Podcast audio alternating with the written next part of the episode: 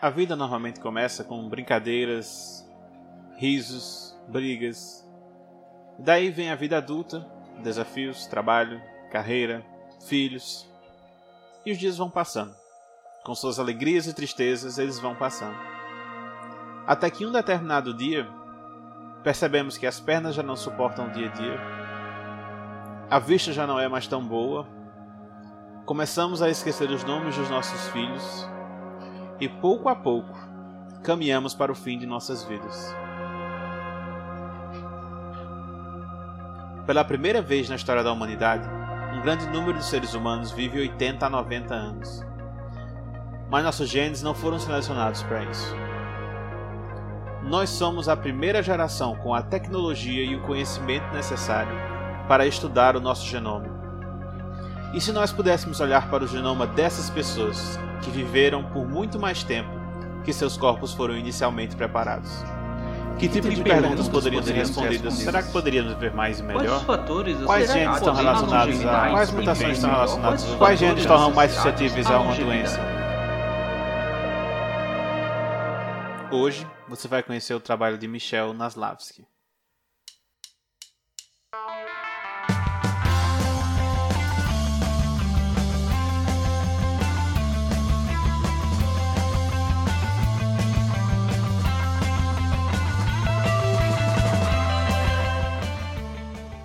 Olá pessoas, você está ouvindo o episódio número 32 do Pode Entender e este é um episódio de entrevistas, que é o, o, o nosso formato em que a gente conversa com aqueles que estão no front da produção de ciência brasileira e no episódio de hoje nós vamos falar sobre genética humana e longevidade e hoje, claro, nesse episódio nós temos aquele que é incapaz de desobedecer a placa não aperte o botão vermelho, o Fábio Dalton Neves. Fábio. Olá. Eu sou um, um mutante mal criado. Ok. O décimo dando com Carol Lacerda. Olá, gente. Catarina Holanda. Que alegria estar aqui novamente. E hoje, seguindo a tradição do nosso podcast de, convi de trazer convidados cujo sobrenome eu não sei falar direito, nós temos aqui conosco Michel Naslavski. Michel, me diga uma coisa. Você Falou é direito, polonês? Toma. Ah, mas a É, Polônia é, traz essas É, coisas, né? é. Não, não, então, isso é- eu, eu tava treinando aqui, estudei três meses já de polonês. E, e- é, Michel, me confirme pra mim, esse nome ele é de origem polonesa? Não, na verdade é origem ucraniana. Eita, e Eu falo é pra perto. boa parte É, do lado. é. Pra boa parte dos judeus que saíram fugidos da perseguição aos judeus, ser chamado de polonês é um pouco Eita, ofensivo. poxa, como é que é, menino? Eita, peraí, não. Cortou aqui e eu, eu só peguei a parte do ofensivo. Pelo visto, foi bom não ter ouvido. Mas como é que é o negócio? Ah, essa região do leste europeu sempre foi muito conturbada na relação com as comunidades judaicas, né? Então, Ah, boa parte das famílias que fugiram em, algumas fases, a, a minha fugiu no começo do século XX, é, ser, ser chamado de ucraniano, de polonês, romeno ou alguma coisa do gênero é, é sempre um pouco delicado. assim. ah, É, em geral, as famílias usar a não querem, palavra certa. não querem relação. É, muitos idosos dessa região que eles qui- quiseram inclusive esquecer a língua, esquecer Caraca, de propósito, né? nossa. Ah, nossa. Então, já, já comecei aí com- cometendo um agafe. Mas tu voltou, mas tipo, tu foi- já foi visitar, visitar o lado de lá, assim, tipo, sei lá, tem, tem gente que da, da tua família, assim, que fica, ficou por lá, que mora por lá ainda ou não? Os que ficaram, todos morreram na Segunda Guerra, então foi bom de quem saiu mesmo. Nossa, que pesado. Eita, eu não, eu não imaginava que começaria esse episódio com um tema tão pesado desse jeito.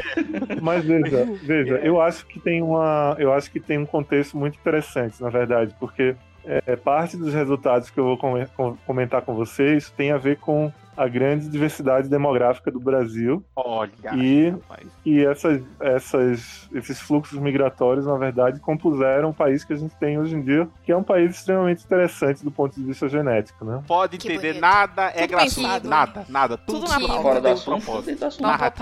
Exato, exato. Inclusive, eu já peço perdão mais uma vez pela, pela gafe. É, Michel, você hoje é, é docente né, da, na, na Universidade 9 de Julho, não é isso? Isso. É, atualmente eu tenho dois vínculos institucionais. O meu vínculo com a Universidade 9 de Julho é na docência apenas, então eu, eu não estou fazendo pesquisa lá, apesar de ter agora iniciado um- uns projetos de iniciação científica. É, mas o meu vínculo de pesquisa ele é com a USP, onde eu sou, é, eu sou oficialmente um pós-doc, mas extraoficialmente eu coordeno alguns projetos lá e ajudo a desenvolver algumas soluções para o laboratório de diagnóstico molecular.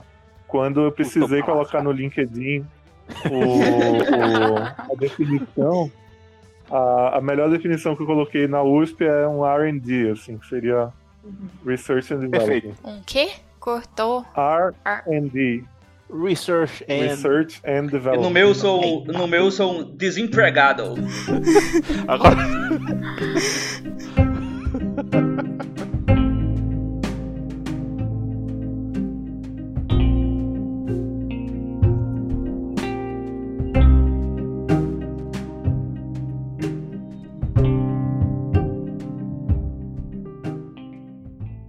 Então, Michel, normalmente a gente começa perguntando né, sobre a tenra infância né, do nosso entrevistado, porque é sempre interessante saber como é que você veio parar no lugar onde você está hoje. Então, o pequeno Michel, quais eram os interesses dele no, no mundo da ciência que trouxeram você até o lugar que você está hoje? Né? O que é que tinha de, de, de atrativo, vamos dizer assim, no mundo da ciência que te trouxe até aqui? Antes, eu gostaria só de contextualizar aqui, eh, se você pudesse dizer onde foi que você passou a infância. Michel, você nasceu, você nasceu onde? Me diga. Bom, vamos lá então. Eu nasci numa quinta-feira chuvosa. Não Ei. tô brincando. É, eu, É eu sou recifense. Eita, poxa, logo vi, logo vi. vai Logo vi, dominar. Maior Só, só geneticista em linha reta Parabéns. da América Eu, Latina. eu, inclusive, eu não sou apenas recifense, mas eu cresci, nasci e cresci na, no bairro da Boa Vista. E eu tive, eu tive uma sorte de ter uma infância bem é, mesclada entre prédio e casa, porque eu, eu era vizinho, meu prédio era vizinho de uma vila, uma vila que fica bem incrustada ali na Rua do Riachuelo. Ah, sei. E Todo mundo que é de Recife agora falou ah, sei, só o Carol que tá aí boiando. Mas tudo bem. Prossiga. a Rua do Riachuelo seria Carol de onde? De Uberlândia, Minas Gerais. Queijo. Que, que... A, a Rua do Riachuelo, ela, ela tá, digamos assim, paralela à maior avenida do centro do Recife. Desemboca, ela desemboca na maior avenida em linha reta, que é a Avenida da Boa Vista. O que é que não desemboca lá? Aí, prossiga, Michel. E o- a outra ponta dela tá no, no Rio Capibaribe. Então, assim, é bem, digamos, representativa da cidade do Recife, de algum jeito. E o legal é que, o legal é que eu tinha uma, uma infância muito livre para brincar na rua, brincar nessas casas. Apesar de ser um menino de prédio no, no sentido da palavra. Mas Melhor o que. É, o melhor dos mundos, mais ou menos assim. E eu tive também muito estímulo, quer dizer, não tem, apesar de não ter nenhum cientista na minha família direta, eu tenho até alguns primos distantes que são biólogos moleculares e tudo, mas na minha família direta não tem.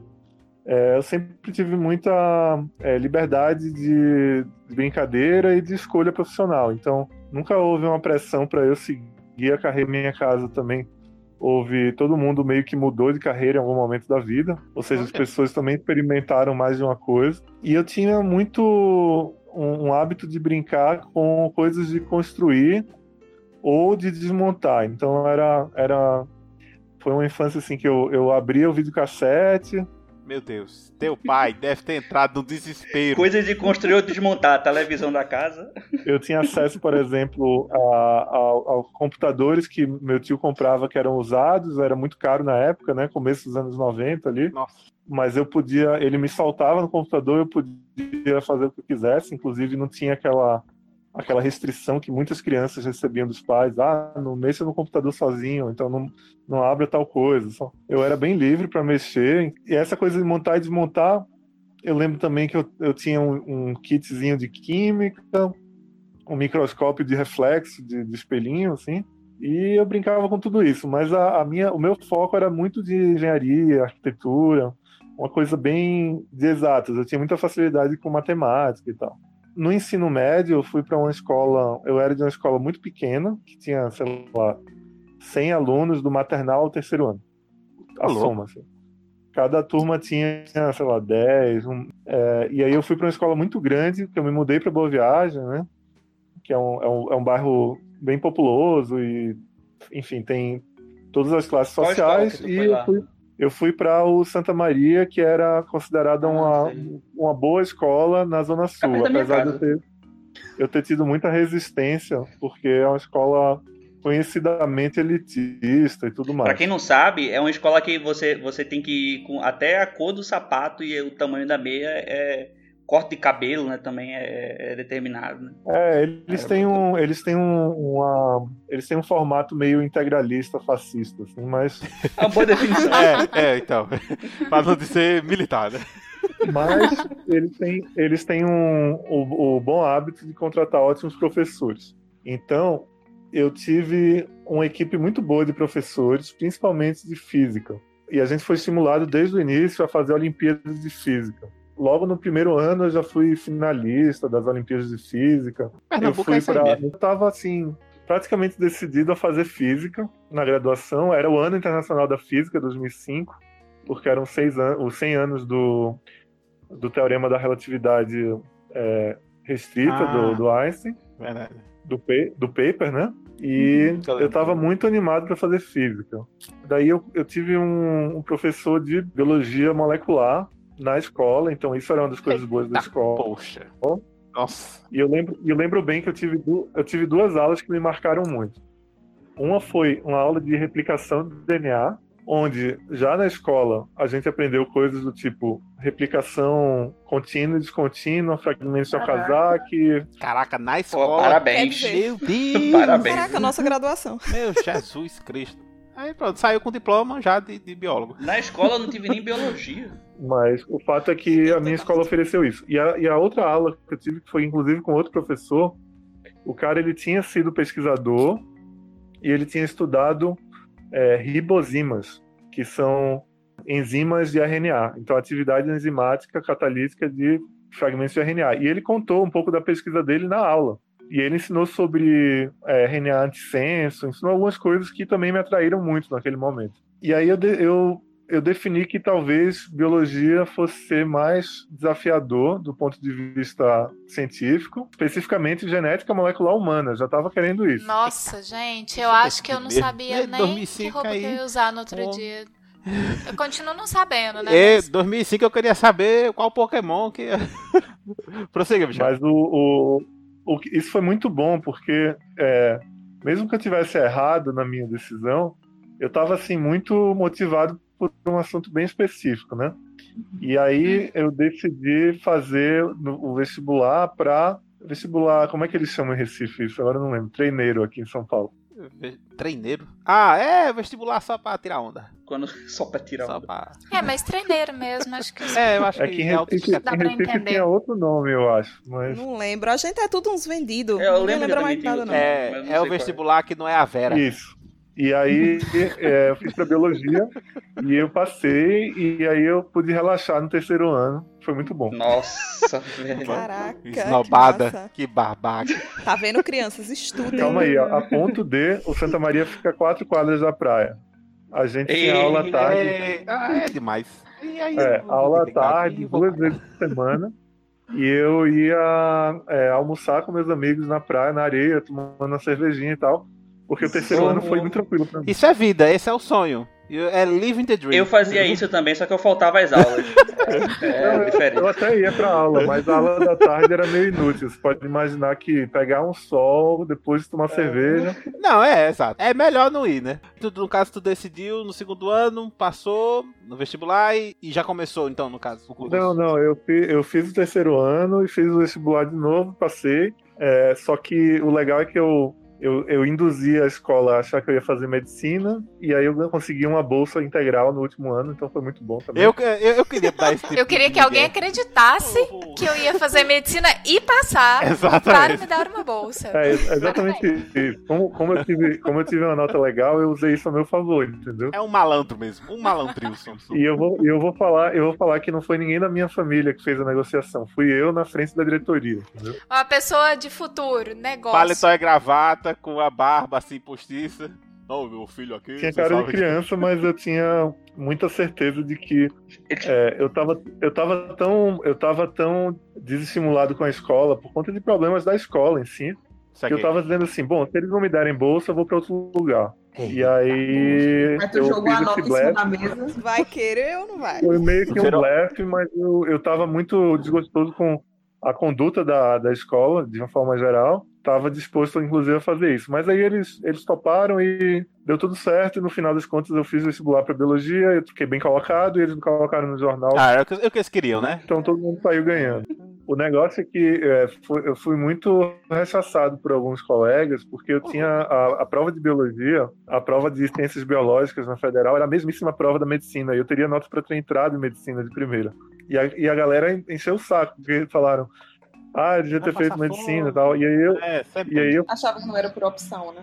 é, e eu falei assim, eu disse, olha, eu tenho, eu quero fazer pesquisa, e eu quero fazer pe- pesquisa em genética. Na época, genética tinha quatro disciplinas obrigatórias na graduação, mas para medicina não tinha sequer optativa. Então, o curso de medicina da Federal de Pernambuco era perto, muito né? desfalcado em genética. Depois de um tempo, o Sérgio Crovello passou a dar uma matéria é, optativa para medicina, mas eu não sei como é que está hoje em dia. E isso é muito problemático. E eu vou dizer por quê. A- assim, faz um fast forward aí, 10 anos depois eu estou trabalhando com diagnóstico molecular e a gente recebe encaminhamentos de todas as especialidades médicas e o pessoal realmente Eita, poxa, é desconhece, eles desconhecem um monte de informações básicas de genética que seriam importantes para melhorar a própria habilidade diagnóstica deles. É por isso que os Então, robôs estão é um- tomando o lugar deles agora. É um lamento, é um lamento que os cursos de medicina não investam nisso, mas Verdade. alguns investem. A USP tem, a USP tem um, um programa interessante de genética. A Uninove eu também estou surpreso, estão investindo. Não é, não é suficiente, mas é um bom caminho. Eles têm uma boa intenção. Enfim, Pelo menos estão se é- mexendo nessa direção, né? Isso, isso. Aí eu entrei na graduação, lá na, no bacharelado. No final do primeiro semestre, eu tive uma, uma boa experiência com um dos professores de bioquímica, que Qual foi o professor? me. Professor Giovanni, Qual? Giovanni Bertani. E ele, no final de uma das aulas de bioquímica, falou, perguntou para mim algumas coisas e perguntou se eu teria interesse em fazer uma iniciação científica com a esposa dele, que era, tinha acabado de ser contratada, assim, há um ano, dois anos, na Fiocruz de Recife, o centro de, centro de pesquisas Agil Magalhães. E aí eu topei, é, ela basicamente estava no melhor laboratório da Fiocruz, que já é uma ótima estrutura. O laboratório dela é, se chama Laboratório de Virologia e, e Terapias Experimentais, LAVIT. O negócio é que eu entrei no LAVIT como um, um- um meio que estagiário pré-iniciação científica, porque tinha, tinha acabado de passar a seleção anterior, e aí eu fiquei nove meses lá aprendendo técnicas de biologia molecular para um projeto de uma vacina de DNA contra a dengue que eles estavam montando. Então, e a ideia era que você conseguisse injetar o, o DNA e a pessoa passasse a expressar esse construto proteico e se imunizar, né, com, Uhum. com isso. Entendi. E Ah, retalho. o, o negócio é que ela, ela já tinha dois alunos de iniciação e na época tinha uma regra que ela não podia pegar bolsa para um terceiro. E aí meu projeto de bolsa não foi aprovado e a Fiocruz ela não aceita manter um estagiário voluntário. Verdade. Então, eu, eu meio que tive que sair depois de nove meses. Daí, eu já era nessa época monitor da bioquímica e tinha feito uma amizade muito boa com uma professora também recém-contratada na, na Federal, que é a professora Cíntia Rocha, que estava sem nenhum aluno, ela não tinha nenhum aluno ainda de orientação e ela estava se inserindo num grupo de pesquisa forte do geneticista Sérgio Crovello, lá no, no LICA, que é o Laboratório de Imunopatologia Keizo Assami, que é um, é um laboratório meio que independente de qualquer departamento da federal. Ele responde direto para a reitoria e tem projetos de imunopatologia, de é, doenças infecciosas e patologias decorrentes de algumas doenças infecciosas. No LICA, o, a, a professora Cíntia ela, ela é muito é, experiente em técnicas de sequenciamento. Ela, ela depois do pós-doc dela, ela ficou trabalhando muitos anos na, na GE, que era fornecedora de um dos principais sequenciadores é, de eletrofor por eletroforese capilar, que é o Megabase, Ah, ABI 3130. Eu lembro disso. Tem, tem um no Lica, não é isso? Ou tinha? Não sei. Tinha, é, tinha no Lica, não sei como é que tá o funcionamento, Eu lembro mas é, o fato é que Cíntia era a pessoa mais expert no equipamento, assim, e a gente colocou ele para trabalhar muito. Então, não só no nosso projeto, mas em outros projetos. Não, não, eu virei meio que um aluno de iniciação que tinha o meu projeto, mas também virei um pouco técnico do sequenciador. né? É, os ouvintes, eu acho, não sei se já comentei no meu podcast, mas é, eu fiz IC no, no Lica, acho que é, Michel tava perto de sair já de lá, né? Nessa época.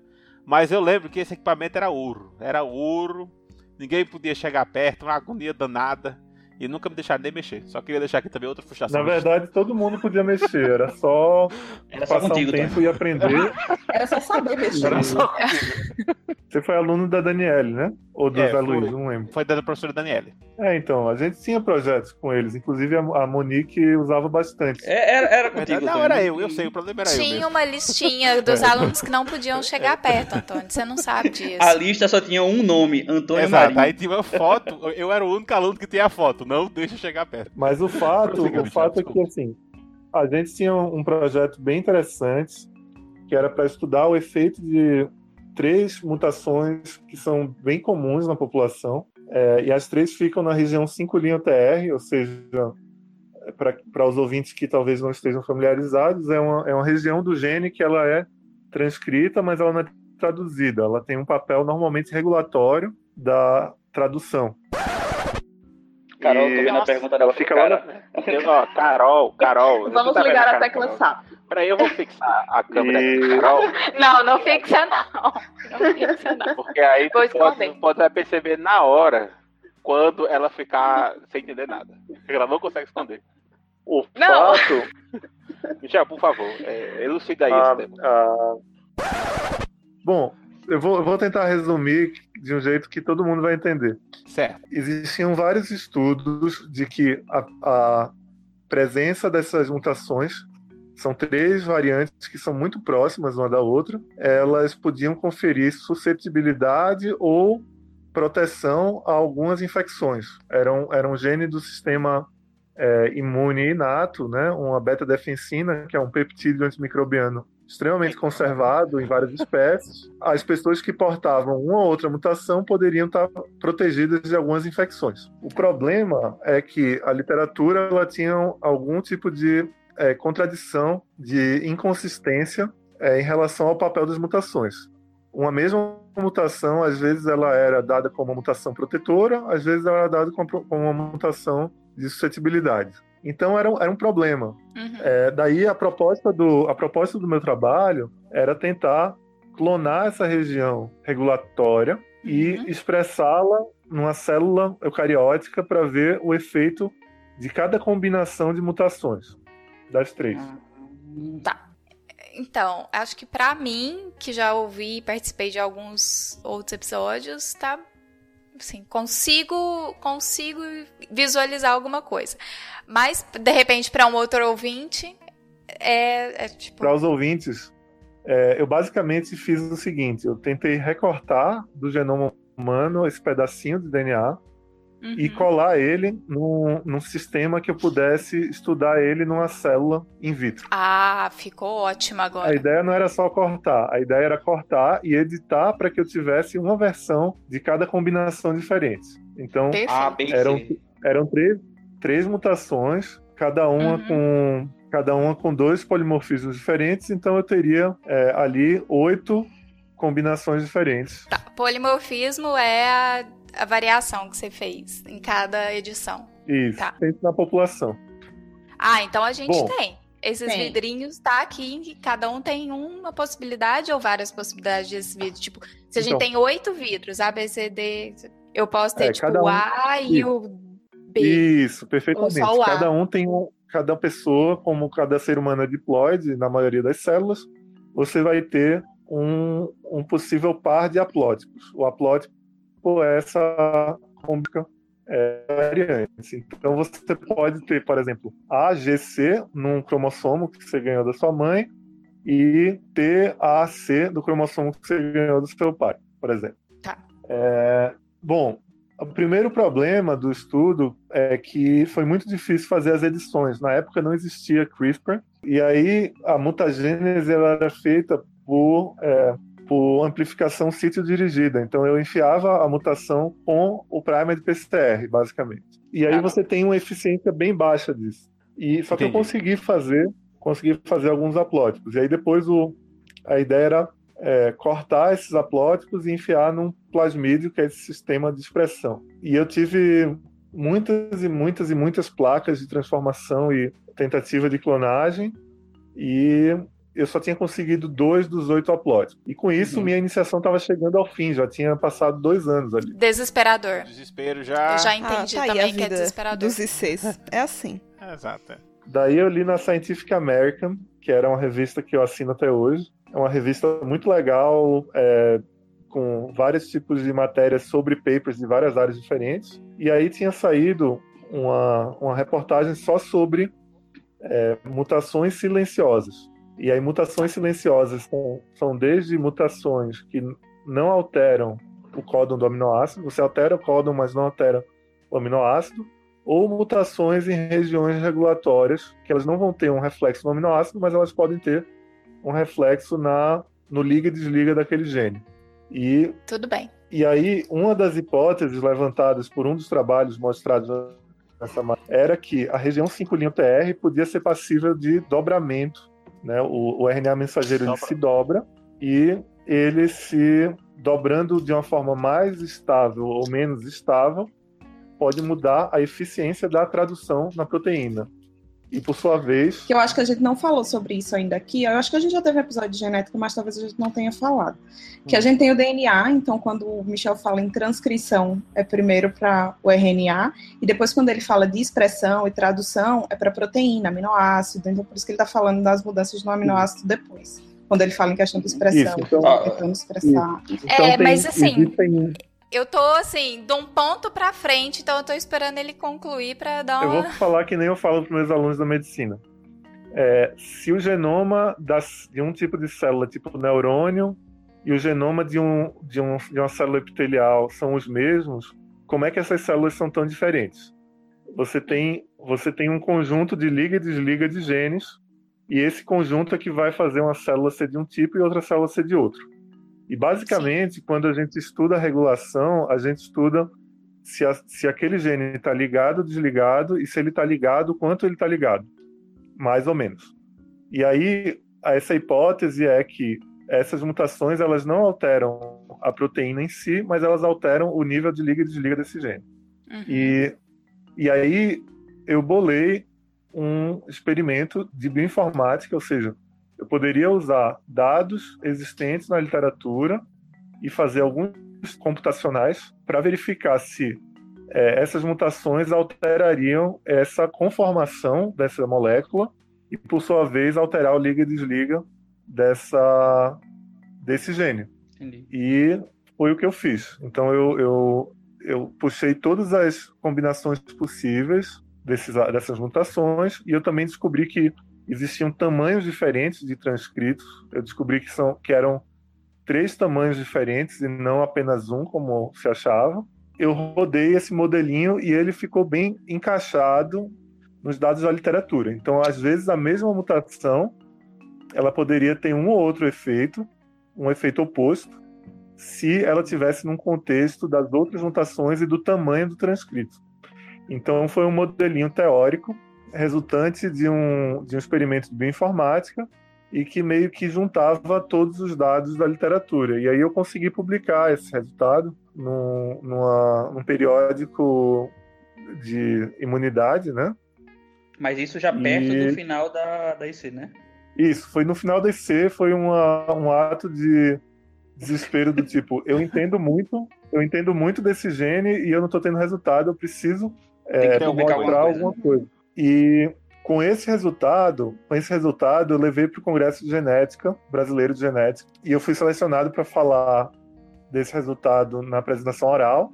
E na- nesse mesmo congresso, eu fui apresentado à professora Maiana Zatz, da USP.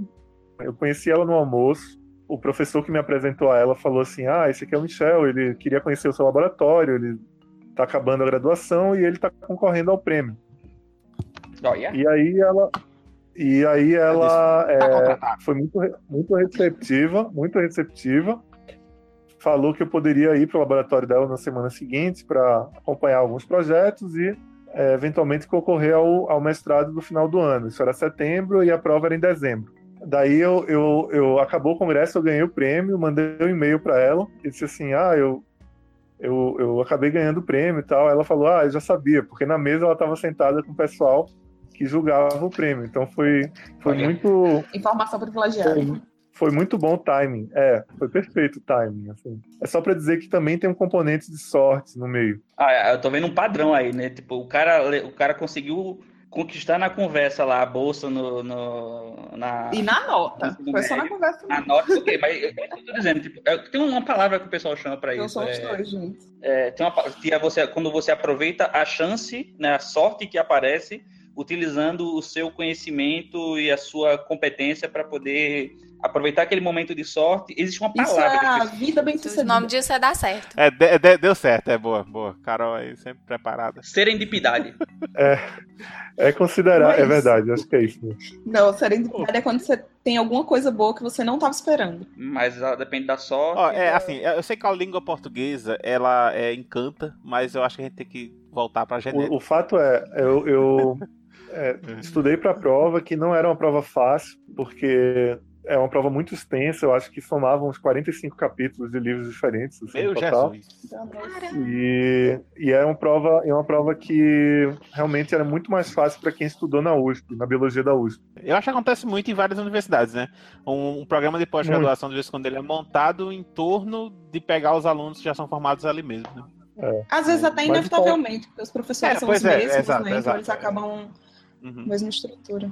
Eu, eu passei e aí eu vim direto, foi, foi literalmente direto. Eu colei grau no dia 9 de fevereiro de 2010, no dia 10 eu tava de carro né, na BR-101 descendo para São Paulo. Eita porra. Vixe, Buraco Maria. pra baixo. capotando os carros, aproveitando a linha reta para dormir. Foi quase isso, viu? 3 mil quilômetros. E, e aí eu fiz em seis dias, né? Porque Quantos? eu Natural, né? descansar no. Seis Seis dias. É a É. É um deus da genômica.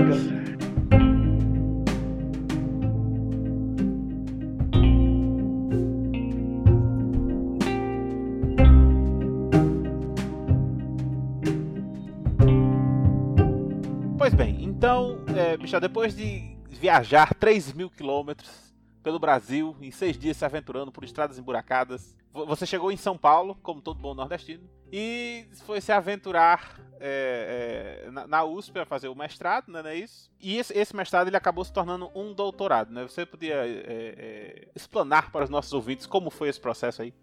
Bom, o, a ideia inicial do mestrado, ela já era formar um banco de um banco de DNA de idosos, tá? Idosos saudáveis, como um método. Só, só um segundo, tá cheirando a queimado alguma coisa. Nossa. Meu Oh, Deus. Peraí. Nossa, que negócio vermelho Tá. ali atrás. Bom, eu não, não identifiquei o que é que é. Homem, pelo amor de Deus. Eu saí correndo. Mas, é, Tá ele com o computador saindo de casa correndo. seminu, vale ressaltar. É, pois é. O- a ideia inicial era fazer um banco de DNA de idosos saudáveis, não só para estudar envelhecimento, mas principalmente como um recurso de interpretação de patogenicidade de variantes. E aí eu vou explicar isso, eu vou explicar Tá. isso bem. É seguinte, a gente atende lá no nosso centro, nosso centro ele se chama Centro de Pesquisa sobre o Genoma Humano e Células Tronco da USP, e ele, ele não é só um centro de pesquisas, mas ele também é um centro de é um laboratório de diagnóstico molecular. Então a gente oferece um serviço de diagnóstico molecular para doenças genéticas e é, pessoas afetadas e familiares afetados por doenças genéticas. O que acontece é, muitas vezes a gente vai fazer um- uma, uma análise, a gente sequencia e vai fazer uma análise de qual é a mutação causadora daquela doença, e a gente se depara com mais de um candidato. Às vezes são 10, 20, 30 variantes candidatas. E aí, uma das formas mais interessantes de você filtrar, e essa foi uma ideia, uma ideia da Maiana, que é uma ideia muito boa, é você ter uma base de idosos. Idosos que já passaram da idade de início dessa, dessa doença. Então, se você tem a mesma variante candidata frequentemente encontrada nos idosos, você pode descartá-la Porque eles são saudáveis. Porque eles são saudáveis. Então, sim.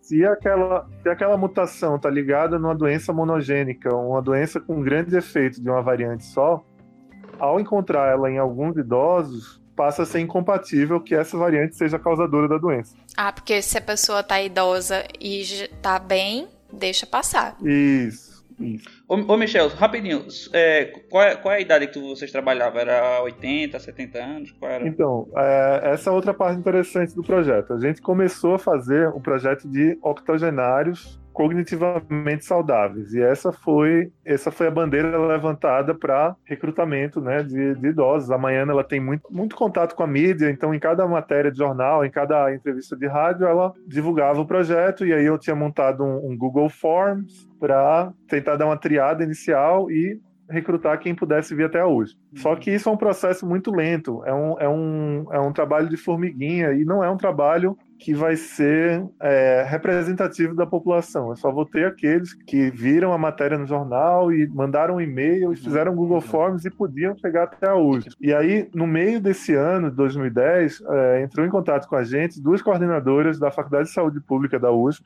que estavam conduzindo já, desde o ano 2000, um projeto epidemiológico sobre idosos em São Paulo. Olha aí. Qual é a série de idade? E eles tinham, eles tinham uma coorte de é, 1.500 pessoas que são representativas da população, baseados no censo do IBGE. Então, são pessoas que, algumas delas foram recrutadas desde o ano 2000, e a cada cinco anos, ou seja, em 2005, 2006, elas foram recontatadas, uma nova amostra a partir de 60 anos foi adicionada e assim sucessivamente.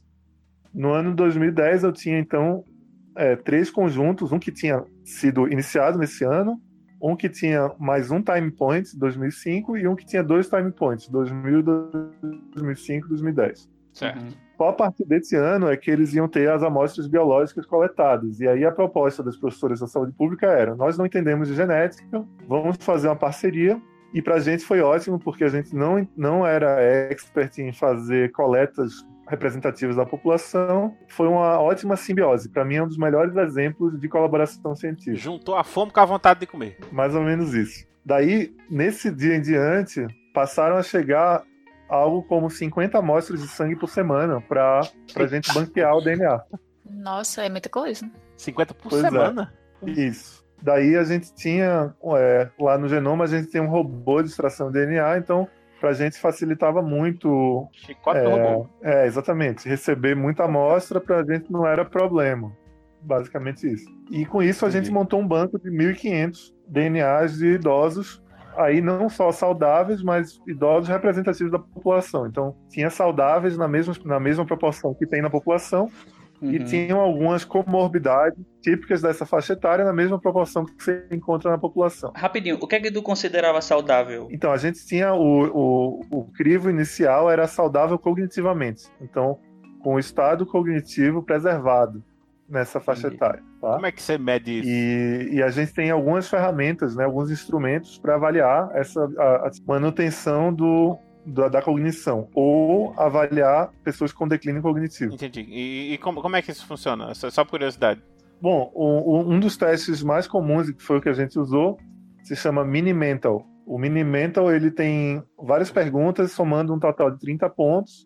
E essas perguntas elas vão desde é, que dia é hoje, e que dia da semana é hoje, onde você está, em que lugar da, da, da cidade você está, até questões de a pessoa lembrar do ma- maior número de animais com quatro patas. E ele, É ele é mini muito mental, é que sensível. chama? Mini Mental, isso. Deve ser o mínimo que você precisa pra ser mentalmente saudável. Então, Faz sentido, e aí, o... a segunda colaboração muito legal que a gente fez foi no final desse mesmo ano com o grupo de pesquisa do Instituto do Cérebro do Hospital Albert Einstein. Eles tinham um, eles tinham uma ressonância magnética de 3 Tesla, que é superior à, à clínica da rotina, que era Sei. disponibilizada para pesquisa científica 60% do tempo. E ela estava na época ociosa. E aí a gente fez uma, uma parceria para convidar todos esses idosos para fazer ressonância do cérebro. 50 Olha por semana chegava lá pra fazer isso. É, na verdade, a gente tentou. é, não, foi, não foi bem assim, porque a gente tentou fazer um, um protocolo bem organizado com uma van que ia buscar na casa das pessoas. Eu, eu ajudei a montar essa logística, né? E Foi buscar o povo? eu não ia buscar o povo, mas a van trazia o pessoal e a gente subia e fazia todo um, um, um pipeline de produção. Cada um tinha um posto lá e aí entrava na ressonância, fazia os testes, fazia coleta de sangue, a gente fez outra coleta, né, lá. O fato é, dos 1.500 a gente conseguiu convidar para chegar no hospital cerca de 600 pessoas, o que é considerado Nossa, uma boa coisa. Nossa, muita boa gente, pô. e cerca de 580 fizeram pelo menos um protocolo da ressonância. Isso também é muito legal. E aí tem alguns aspectos interessantes. Vocês já pararam para pensar que os grandes projetos de ressonância magnética, em geral, são feitos em países ricos, em que não há quase analfabetos. Na nossa, no nosso caso, é o contrário. Essa faixa etária tem muitos analfabetos. Uma das maiores coleções de analfabetos que fizeram ressonância de cérebro do mundo. Então, Nossa, Olha só. Então, um dado. é, É um, um então a gente dado. consegue estudar, por exemplo, como é a conectividade da região de aprendizagem e de leitura em pessoas que tiveram alfabetização e que não tiveram, por exemplo. Nossa, maravilhoso. Nossa, isso é muito específico, né? Isso deve ser um prato cheio pro pessoal da Neuro. É bem legal. E, ô, ô, Michel, é, mas esses dados, eles estão, é, no caso da ressonância, eles estão disponíveis em algum lugar para se algum dos nossos ouvintes quiser, sei lá, dar uma olhada? Sim, o, desde o ano passado, o Einstein montou uma plataforma para colaboração científica e aí a pessoa consegue fazer um, um pedido, né? E, e aí no pedido vai ter, vai ter que preencher de que laboratório que a pessoa é e o que tipo de pergunta científica ela quer fazer e ela pode baixar o dado. Ah, retado. Então, eu já, já queria deixar aqui o convite para os nossos ouvintes que trabalham com neuro. Dê uma olhada, publiquem um artigo e citem o Pode Entender, que é pra gente ganhar também notoriedade no meio científico. Pra dizer que vocês descobriram o Gente, dado. Por favor, é, é o mínimo que a gente pede. A Que gente trouxe aqui um grande pesquisador para dar essa oportunidade pra vocês. Não custa nada botar lá nos agradecimentos do artigo. Pode entender, muito obrigado, pá, sei que. Prossiga, Michel. O... Até aí eu não falei de nada genético que a gente fez, certo? Só, fiz, só falei do banco. Exato. É, e- e Mas eu já tô achando muita coisa si muito já- legal, parabéns. Mas eu tinha, mas eu tinha um doutorado para ser respondido, né? E aí Eita, tem isso ainda, né? o, o, o meu doutorado, a gente bolou uma pergunta científica que é muito legal e que eu ainda estou estudando ela. É basicamente entender se há um componente genético e qual é ele ligado à lateralidade cerebral. E aí seria o que é que, o que, é que provoca no início do desenvolvimento embrionário um cérebro ter dominância motora num dos hemisférios e dominância linguística e isso se resulta na pessoa ser destro ou canhoto, por exemplo. Então, Então- é, existem fortes evidências, existem fortes evidências que existe um componente genético de moderado, é, mais ou menos moderado abaixo, mas é, é mais provável que seja moderado na formação dessa, dessa dominância cerebral. Normalmente, na maioria das pessoas, só um dos hemisférios tem o controle da geração da formação da linguagem. Certo. Tá? Certo. Tá? Então, por exemplo, um casal de canhotos tem uma chance de ter um filho canhoto de mais ou menos 25%. Certo. E um casal, um casal de destros vai ser a mesma fração de 10% de canhotos. Não é recessivo direto, mas existe um, um óbvio compartilhamento de variação genética influenciando esse trato. Por não ser monogênico, não é muito fácil você estudar isso. Então já se tentou há muitos e muitos anos. O que, que, que é monogênico? Monogênico é que é ligado a um gene só. Um gene só, alterado, vai modificar. Tá? Então, uma mutação que faz a pessoa ser canhota. Não é uma mutação só, aparentemente. Ah, tá. Ô, Michel, Bom. e em relação à motora, a gente tá falando sobre destro e canhoto, mas quando tu fala em relação à linguagem e a essa lateralidade cerebral, o que seria na prática isso? Na prática seria assim: o, o cérebro ele, ele, ele tem uma especialização hemisférica, interhemisférica, tá? Então Tá. é como se, na verdade, nosso cérebro fossem dois cérebros. Certo. E, e cada um deles compartimentaliza algumas funções. Uhum. No caso, a linguagem ela é extremamente lateralizada. Então, só um dos hemisférios vai dominar o controle da linguagem. Tá, E nem sempre é o mesmo. Isso. Na maioria dos destros é o hemisfério esquerdo, tá? Certo. E 95% dos destros é no hemisfério esquerdo, 5% está dividido entre hemisfério direito ou biemisférico, que é mais raro ainda. Tá, então normalmente é no hemisfério oposto à motora. Ou não? Não, é, o, o hemisfério esquerdo ele também controla o braço, o, o- a mão direita, Ah, entendi. porque há um, cruza- há um cruzamento das fibras que controlam. Ah. Então, é, em geral, é no mesmo hemisfério para os destros. E aí, Tá. o que é curioso é que os canhotos não são um espelho disso. os canhotos eles são 65% das vezes também dominantes no hemisfério esquerdo para a linguagem. Então, Nossa. existe uma dispersão, mas ainda assim existe um controle muito grande do hemisfério esquerdo, Olha só. tá? Então a gente pode dizer que o hemisfério esquerdo é quase que o responsável pela linguagem. Isso, na maioria das pessoas é, inclusive na maioria dos destros e na maioria dos canhotos. Só que o fato, o fato dos canhotos terem uma maior dominância de linguagem no hemisfério direito faz pensar que existe um certo acoplamento, um certo acoplamento dessas funções. Evolutivamente isso faz sentido, porque evolutivamente existe uma conexão entre dominância manual e linguagem. Então, Eu fico pensando como é isso em pessoas que, que se comunicam por libras ou linguagem de sinais. É a mesma coisa. Ah, eu, eu acho que eu acho que é eu acho que é exatamente a mesma coisa, porque a pessoa se comunica com li por libras, um, um- uma pessoa surda muda, ela não necessariamente não tem as regiões de linguagem no cérebro, ela só tem a região de linguagem diferente em relação à, à produção da linguagem. A produção não vai ser vocal, mas Ah, vai entendi. ser Uhum. manual. E normalmente é apenas surdez, né? E aí a pessoa acaba não falando porque não escuta, mas não É, sim, sim. um problema Mas eu, eu, eu, eu assim fala. porque, por exemplo, se tem essa relação entre você ser destro e canhoto e as pessoas se comunicam utilizando as mãos, ah, eu fico pensando se, tipo, existe de fato a mesma, ah, como é que eu posso dizer, distribuição entre destros e canhotos entre pessoas que são É, surdas é e boa- pessoas que não são, sabe? E se uma boa essa, essa relação também prevalece inteira, Uhum. sabe?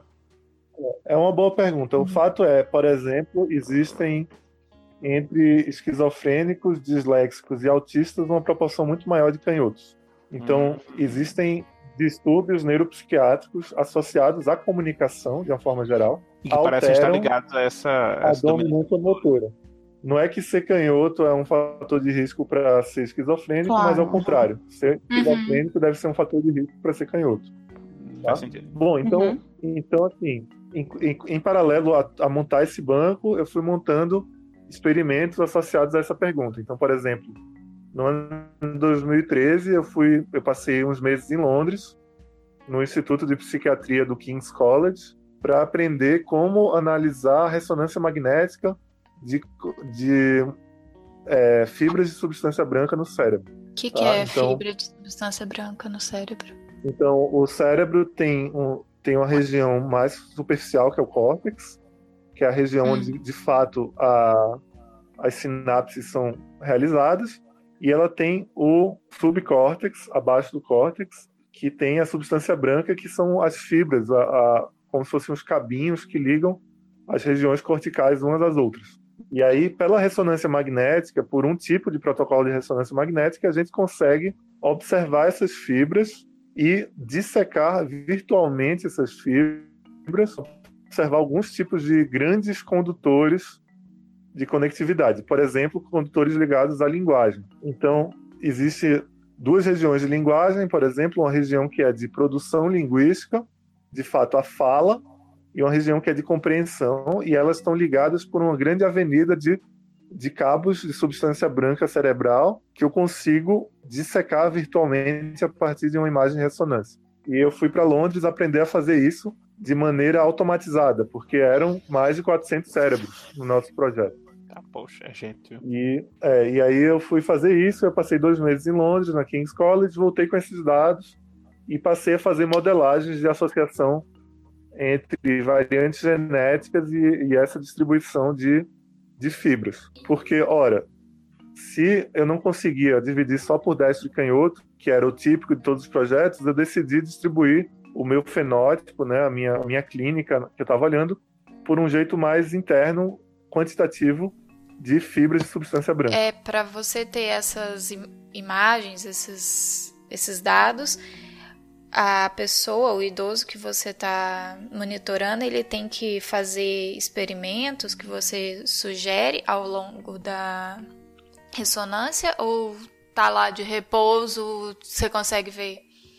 É, então você, você fez uma pergunta muito boa. A gente tentou fazer ressonância funcional, que é o que você está falando, que é algum tipo de atividade que eu vou provocar no, no sujeito de pesquisa para que ele ative determinadas áreas e olhar essas áreas por ativação. O nome disso é ressonância magnética funcional. O problema é, metade das atividades seriam de escuta, os idosos é meio surdo, natural de algo dentro da ressonância, e a outra metade de atividades, ela normalmente envolve a leitura de alguma coisa. E aí, como eu falei, muitos idosos eram analfabetos ou semi-analfabetos. Então, eram dois testes que eu não iria conseguir fazer. A gente fez essa análise de conectividade estrutural mesmo. Então, a pessoa fica em repouso e o protocolo de ressonância, você ajusta ele para ver a migração de moléculas de água no cérebro. As moléculas de água dentro de uma fibra, dentro de um axônio,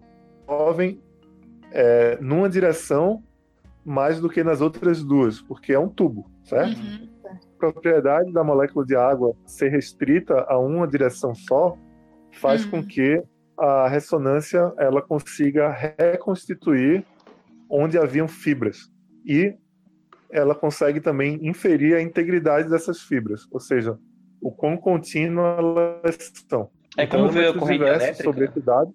Eu diria que quando você está pousando de avião numa cidade à noite, você claramente onde é rua e onde é casa. Hum, E aí você consegue dizer isso porque você vê um monte de direção só. As luzinhas que estão paradas você assume que são casas. Entendi, Tá. entendi. Então é, é uma analogia que eu faço nas minhas aulas quando eu falo sobre isso. E aí então eu, eu tentei fazer estudo de associação com isso. E é o capítulo final da minha tese. Eu fiz é, associação com alguns genes candidatos, que eram genes previamente estudados para o, o trato. O meu objetivo agora é fazer isso com os genomas completos, porque aí eu tenho muito mais gente no, no meu, nos meus experimentos. E aí, falando sobre genomas completos, então, só para terminar o meu doutorado, lá no meio do caminho também a gente fez o sequenciamento de metade dessa amostra populacional para os exomas completos. Então, a gente sequenciou todas as regiões, todas as regiões gênicas codificadoras de 600 idosos. Que foram os mesmos que fizeram ressonância magnética. Não, infelizmente não, é porque eram, Não. foram dois sorteios diferentes e aí a sobreposição é só de 200 e poucos. Ah, entendi.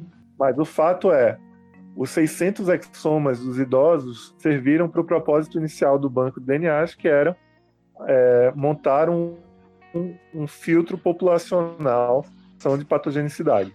E isso, do ano de 2013 até 2017, 18, contribuiu para a gente analisar mais de 2.500 pacientes Que sentido? é, que foram analisar pacientes que foram encaminhados para o nosso centro para fazer diagnóstico e a gente cruzou os dados deles com os dados dos nossos idosos, ajudando assim a fechar alguns, é, a fechar os diagnósticos. tá? Entendi.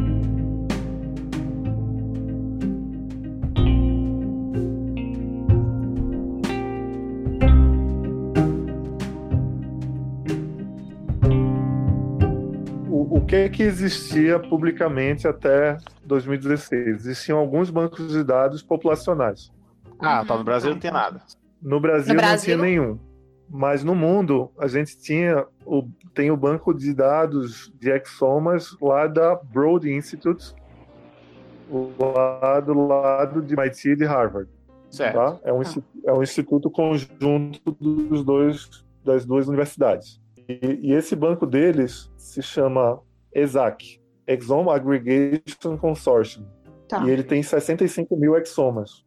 O que é um Nossa. número maravilhoso, é um número maravilhoso, porém ele é baseado em um consórcio de vários e vários e vários grupos diferentes, alguns dos quais têm pacientes afetados por algumas doenças.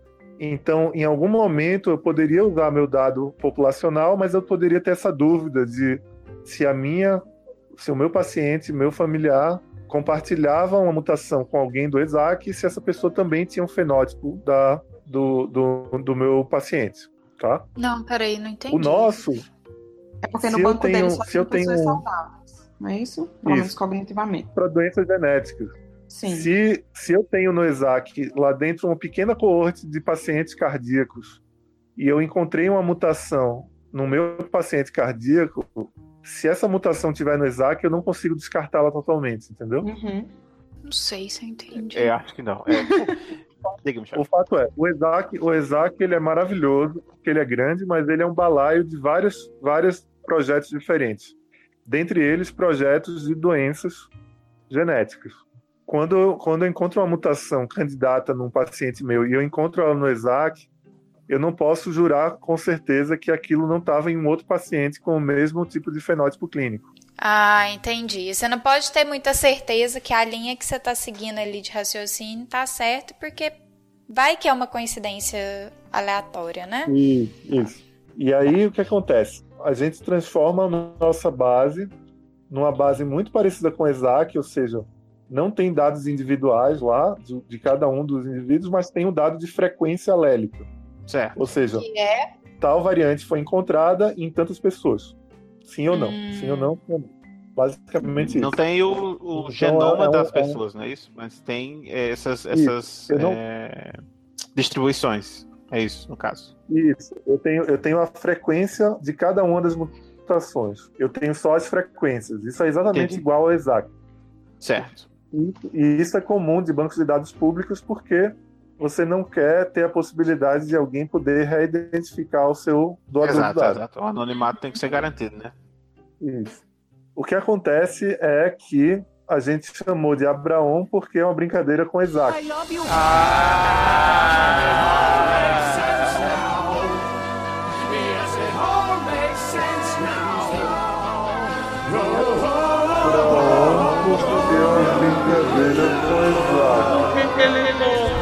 Abraão? Será que tem alguma coisa a ver com Abraão? Ou deve ser só coincidência? achei que era coincidência. Mas não, a obra não faz sentido. Todas as peças se encaixaram.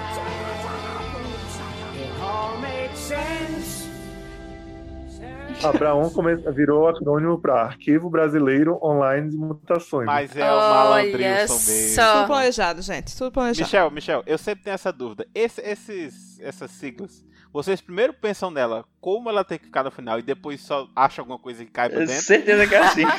Diz, ó, vamos botar Abraão. Tá. Aí o que a gente bota? Bota é, arquivo. Ah, É jogral que chama isso, não é jogral? Quando a gente tá na Eu, escola. Eu peraí, não sei eu como é que se chama, mas, mas isso é óbvio. Por exemplo, por exemplo, um dos melhores é o Wine, que é o emulador de, de Windows para Linux. para Linux. E aí, Wine é, significa Wine is not an emulator. E aí ele é recursivo. né? Então, parabéns aí pra criatividade dos pesquisadores na hora de decidir um nome tão belo. A gente publicou esse, essa, essa base de dados e publicamos um paper junto para poder o paper ser o, o centralizador das citações. Em menos de um ano, em menos de um ano do paper já são 16 citações. Então, realmente está sendo bem. Eita, poxa, é Brasil, rapaz. E, e, recentemente, boa parte das citações são de outros grupos brasileiros que estão usando a base de dados com o mesmíssimo intuito. Exato, e vai aumentar, eu gostaria de dizer aqui que vai aumentar ainda mais, nós temos muitos ouvintes que são cientistas, e eu quero pelo menos mais 16 por ano aqui agora, todos citando podem entender. Agora temos meta de citações. Exatamente. Para fazer essa publicação, a gente, eu dei uma olhada em alguns outros aspectos dessa, dessa base de dados. E aí, por exemplo, é, eu fui atrás de, do número de pessoas que tinham mutações consideradas patogênicas, ou seja, que a literatura já apontava que elas tinham um papel causador de doença, é, nos genes que, que a Sociedade Americana de Genética Médica recomenda que se reporte de volta para o paciente, porque são genes a pessoa sabendo que tem uma mutação patogênica precisaria fazer um monitoramento ou fazer algum exame clínico. diferente. Isso. E aí eu encontrei sete velhinhos que tinham mutações nesses genes, todos ligados a câncer. E aí a nossa surpresa é que dos sete, só dois tinham reportado câncer, os outros cinco não. Que, que quando fala reportado câncer, como é que é isso? A reportagem do câncer é, na, na- no questionário que eles respondem, Uhum. é, tem uma pergunta que é assim: alguma vez algum médico já te falou que você tem câncer? Vixe. E aí, é, é, em, geral, em geral, quem tem câncer ou já sabe ou, ou, ou vai ser ou vai saber nos próximos cinco anos. Sim, Então são ok. Ah, são, entendi, entendi. são idosos que são Então, recoletados. E esses cinco, eles, eles persistiram na, na negativa cinco anos depois. Então, eles são Hum. portadores de mutações patogênicas e, de fato, não estão afetados, inclusive alguns com mais de 80 anos. Então elas não são Então- determinantes para a Isso, patogenicidade. mas, mas a, a, a verdade é, será que elas não são determinantes na nossa população ou Sim. elas não são determinantes, inclusive na população europeia, onde foi reportada a primeira vez essa patogenicidade? E por isso os A bancos de dados per- são importantíssimos. Né? Isso. A segunda pergunta é: tudo bem, se ela não é tão patogênica para a gente, o que é que está diminuindo essa patogenicidade relativa? Será que a pessoa tem uma outra mutação que compensa? Tu sabe dizer qual é, qual é o índice de, de- Provavelmente deve ter alguma conta assim, né? Mas tipo assim, ah, de quem apresenta esse gene, não sei quantos por cento desenvolvem câncer. Tem isso nos dados europeus? Existem alguns dados para algumas das mutações. A questão é que para uma delas, por exemplo, lá a penetrância é muito alta, quase 100%. Então eu esperaria que esse, esse idoso ele apresentasse algum sinal de câncer. É possível que ou a patogenicidade original lá na Europa foi atribuída erroneamente, ou de Uhum. fato ele tenha outro mecanismo compensatório para baixar essa penetrância. Uhum. Entendi. E aí, essa, essa é a minha linha de pesquisa atual. Eu estou estudando epidemiologia genômica dos fatores de risco para determinadas doenças que são alterados por ancestralidades distintas. Então, pessoas de ancestralidades miscigenadas, elas podem ter uma modificação nesses efeitos. Então faz todo sentido. É, é, inclusive, acho que a gente pode até ressaltar uma outra importância desse banco de dados, né? Que pensando assim, claro que isso não para agora, né? Mas mais para frente. Se a gente tem esses dados em relação à nossa população, a gente já pode pelo menos ter um, uma estimativa, né? Ou uma previsão se uma determinada conduta terapêutica que é, funciona bem, é, sei lá, na Europa, a princípio poderia ou não é, é, funcionar Ou diagnóstica, tão bem pelo para nossa menos. população. É, ou diagnóstico, enfim, é, é, Então, a, a ideia, a ideia que a gente tem é exatamente essa. Então, o que é que dá para transportar e o que é que é único da nossa população? Vocês, vocês pretendem, como é que eu posso dizer, aumentar esse número de, de participantes do banco de dados ou isso é uma coisa que vocês ainda estão pensando mais para frente? Porque são 1.500 pessoas que vocês têm agora, né? É, a gente pretende. Na verdade, no, no último ano, a gente fechou uma colaboração com uma empresa americana chamada Human Longevity. É uma empresa na Califórnia fundada pelo Craig Venter Sim. e que tem uma capacidade de, sequenciamento muito alta. E Uhum. nessa nossa parceria, a gente sequenciou o genoma completo de quase todos os de quase todos os idosos. Então, 1.300 genomas completos. Uhum. Não só exomas agora, os genomas é completos. muita coisa. É muita coisa. Porque antes vocês estavam fazendo só das regiões de interesse dos genes que vocês estavam Isso. analisando. E isso dá 200 terabytes de dado bruto de texto. Oh, beleza. Esse pendrive aí. É, e 8 mil doutorados aí pra ser feito. E aí a gente teve que comprar um computador de storage aqui só para isso, enfim.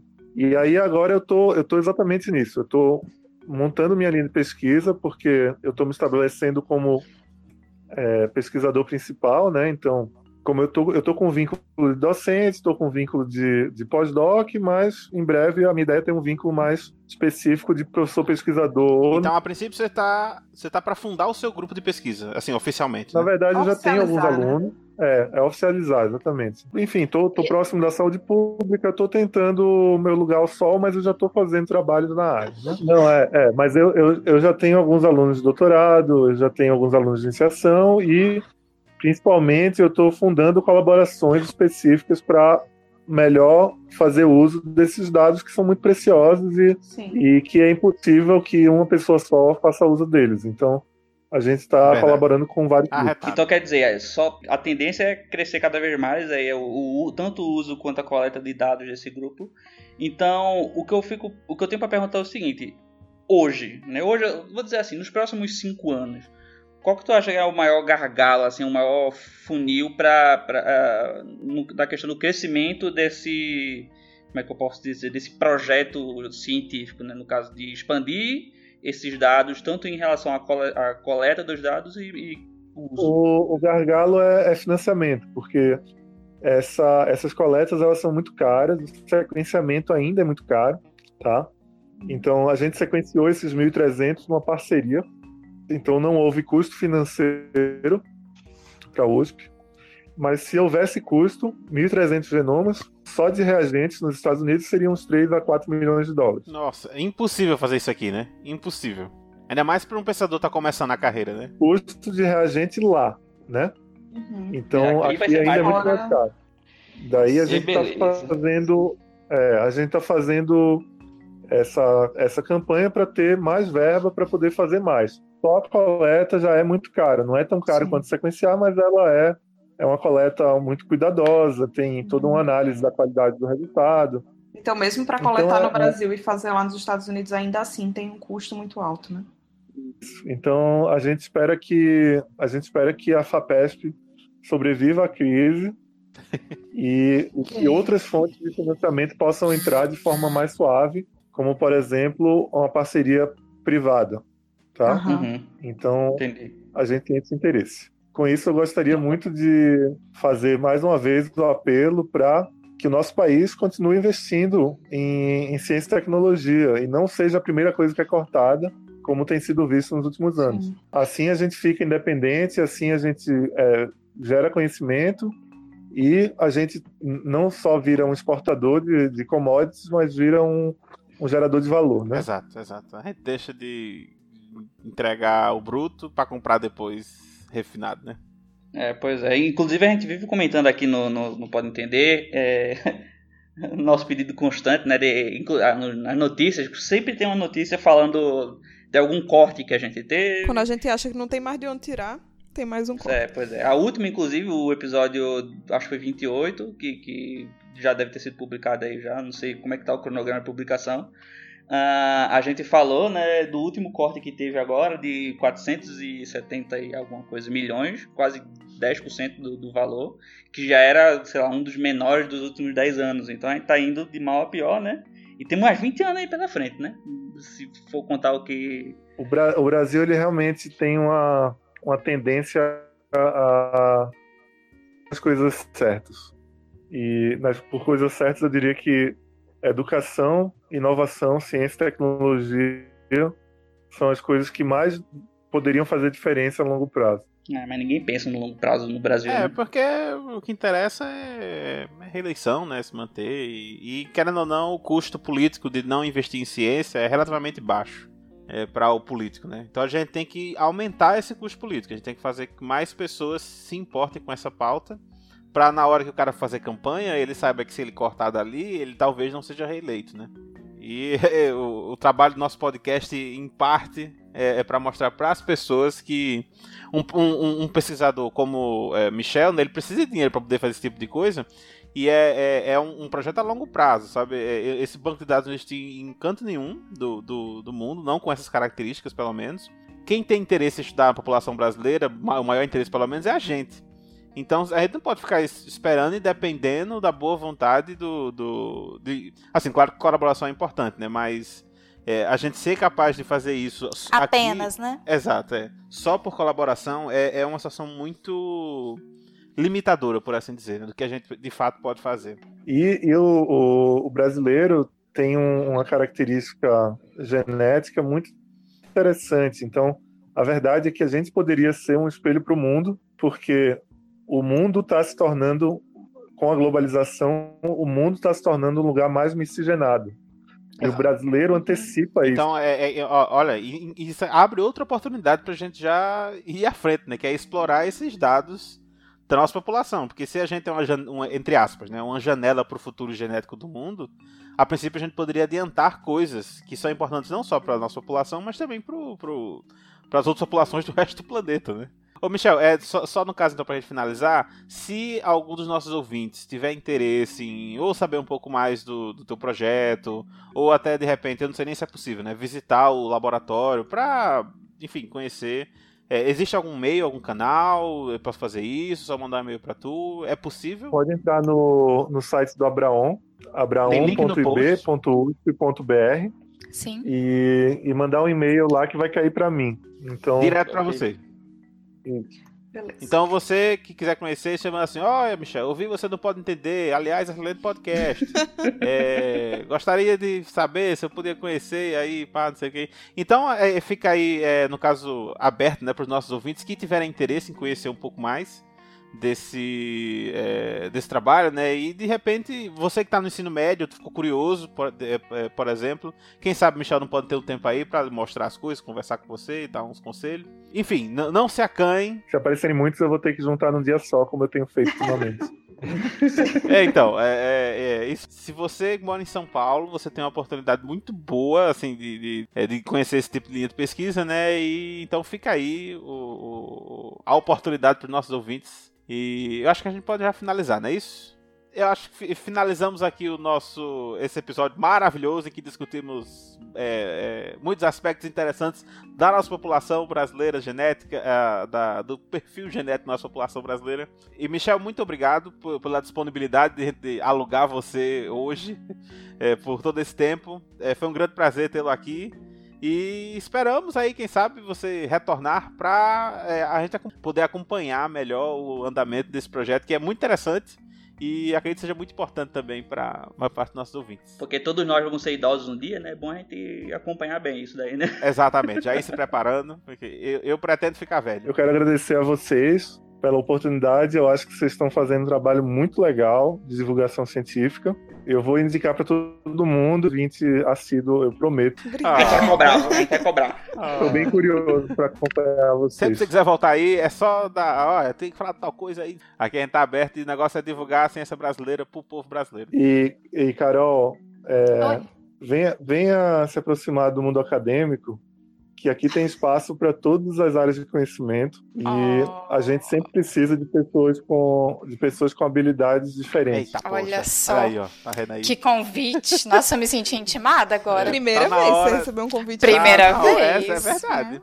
Carol, sabe o que é isso, né? Largue o banco. É, bem, pessoal, é, muito obrigado vocês que nos ouviram até aqui e fiquem agora com o nosso bloco de e-mails. Até mais, pessoal. Cheiro, tchau, tchau, gente. Obrigada, Michel. Muito obrigada pelo seu tempo. Grande abraço a todo mundo. Volte sempre.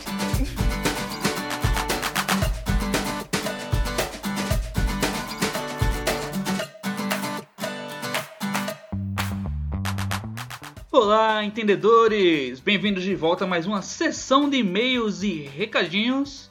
E temos aqui comigo, para ler esses e-mails maravilhosos, Antônio Marinho, a pessoa mais nordestina do Alemar. Antônio Marinho, ao seu dispor. Você pergunta em qualquer lugar do globo, fala assim, onde é que Tony tá? Tá no Nordeste. Aí você, qualquer posição vai estar referenciado. Antônio é o ponto referencial. Ah, entendi. Então se for pro sul, o sul é o novo Não, Nordeste. o ponto referencial. Você, chega, se o cara tá no Polo Norte, Tony tá no meio do Polo Norte, fala, onde é que o Polo Norte? deslocou um pouquinho para a direita somente para o Nordeste ficar localizado onde Tony tá. É, eu acho que o pessoal aí da geologia deve estar tá meio assustado. O shifting do polo, dos polos do globo acontecendo por causa disso. Ó, se o shift já é pesado, avalie o Ctrl Alt Del. E o backspace. É, não, o backspace, é demais. Backspace Bom, pessoal, é... temos que já começar a nossa sessão de e-mails pedindo desculpinhas para vocês. Porque episódio passado a gente teve episódio de notícias, né? Grande, grandes notícias da ciência brasileira, mas infelizmente não tivemos como gravar os e-mails para o episódio, porque é isso aí, coisas da vida, né? A vida acontece, acontecem coisas na vida e às vezes a gente não tem como gravar e-mails. Exato. É... E o episódio saiu sem. Alguns filósofos dizem que a vida é isso aí mesmo. A vida é pagar boleto e não conseguir gravar e-mails. Esporadicamente. Exatamente. Porque, como, como diz uh, Aristóteles, né, Tony? Diz que o homem é como um queijo. Exatamente. Belas palavras. É dizer Tutankhamon. Akhenaton, Amenófis. Vale ressaltar que Tutankhamon, no final das tardes, ele subia na pirâmide de Kelps, olhava para o, o norte e recitava essas palavras para ecoar por todo o Vale dos Reis Mortos. Que, para quem não sabe, reis, o Vale dos Reis Mortos era onde os reis mortos ficavam depois de morrer. Exatamente. É. E eles gritavam, Akhenaton! Amenófis! E a voz dele era uma voz aveludada e grave e ela ecoava por todo o vale. Amenófis! É. Amenófis! Exatamente isso. E chegou, chegou até hoje para você ouvinte, não pode entender. esse momento de cultura. E falando em cultura, falando em cultura, nós tivemos um evento cultural, Tonho, antes da, da nossa gravação do, dos e-mails, que foi o evento Conhecer. Como o nome já diz, é um evento feito para as pessoas conhecerem as coisas. Foi o maior evento de divulgação científica do Brasil. Em linha reta e da Não, América em linha reta aí eu já não sei. Não, aí, aí tem, que, tem que ver porque não foi em Recife, É né? verdade. Se tivesse, É, aí a gente tem que, é tem que ver verdade. aí com o juiz. Mas o pessoal do Despeciência eles organizaram um evento no Instituto Butantan com auxílio da, da FAPESP, não foi? Eu sei que, eu sei que tiveram vários. Eu sei que Não quando eles agora. fizeram, o, criar, surgiram com a ideia, né? eu Acho que foi há um mês atrás que eles decidiram fazer esse evento. pou- pouco mais de um mês, né? Tipo, eles tiveram pouco tempo pra organizar o evento. E assim que eles disseram que queriam fazer, tipo, tipo o Butantan é, se disponibilizou a ajudar, outros grupos lá da USP se disponibilizaram a ajudar. Eles contaram com um monte de apoios, vamos dizer assim, de pessoas que tiveram como contribuir para a execução desse, desse projeto, de- desse evento. E o evento aconteceu. Reuniu vários divulgadores da ciência, né, desde youtubers a podcasters a bloggers, pessoas de alto calibre na divulgação científica do Brasil. Exato, exato. Um parabéns especialíssimo para o pessoal do Despeciência, porque, assim, na minha opinião, foi uma das melhores coisas que aconteceu na divulgação científica esse ano, porque é, a gente tem várias iniciativas, né, que são como a nossa, né, que a gente leva na raça mesmo, e o- a rotina, né, de produção, é muito solitária, só entre a gente e tudo mais. E eu vou até compartilhar aqui com os nossos ouvintes, né? Porque teve a live, inclusive tem, tem link no post pra live do evento, pra quem perdeu. Quem foi representando Pode Entender foi Carol e Bachega. E acho que pela primeira vez eu pude é, observar o Pode Entender da perspectiva de quem tá de fora. Porque pra mim o Pode Entender sempre foi, tipo, gravar episódio, editar, tem que fazer capa, tem que fazer texto, tem que divulgar. E era isso, né? E aí quando eu vi lá, Bachega e Carol falando, eu, eu realmente pude ter essa perspectiva pela primeira vez na minha vida de que o Pode Entender não é só isso, não é só essa rotina, sabe? E foi, foi muito legal, é, foi muito legal também ver outras iniciativas, e outros, outras iniciativas de divulgação que são relativamente famosas, né? Que são, são maiores, como o pessoal do Dragões estava lá, o pessoal do Rock Consciente. Alguns que a gente não conhecia também. Isso, é, teve várias que, assim, várias que são grandes, mas eu particularmente não conhecia, como por exemplo a do Aviões e Música, eu não conhecia, eu sei que é grande, mas eu não conhecia. Bem, enfim, é, foi um evento sensacional, tem link no post se você perdeu, esperamos é, pro pessoal do Experiência que fez esse milagre em um mês levantar um evento. É, ah, inclusive a gente não pode deixar de citar que a Latam ela deu apoio ao evento. E, e, assim, eu achei muito sensacional você ter uma empresa né, desse porte dando é, algum tipo de apoio para esse evento. E, e, assim, eu- o pessoal do Especialista deve organizar o próximo, né? E agora que eles têm mais tempo, imagino que vai ser um evento maior. E quem sabe mais empresas se interessam em apoiar a divulgação científica. E eu, eu, eu realmente espero e já deixo aqui o nosso compromisso público para o pessoal do Despeciência em contribuir com o que for possível, né, com o que a gente, o que a gente puder ajudar, não apenas só com divulgação também, é, de fazer desse evento uma tradição da divulgação científica brasileira, sabe? De, de ser um lugar onde as pessoas, eh, a gente se encontra para discutir os rumos e novas formas de fazer, problemas e enfim.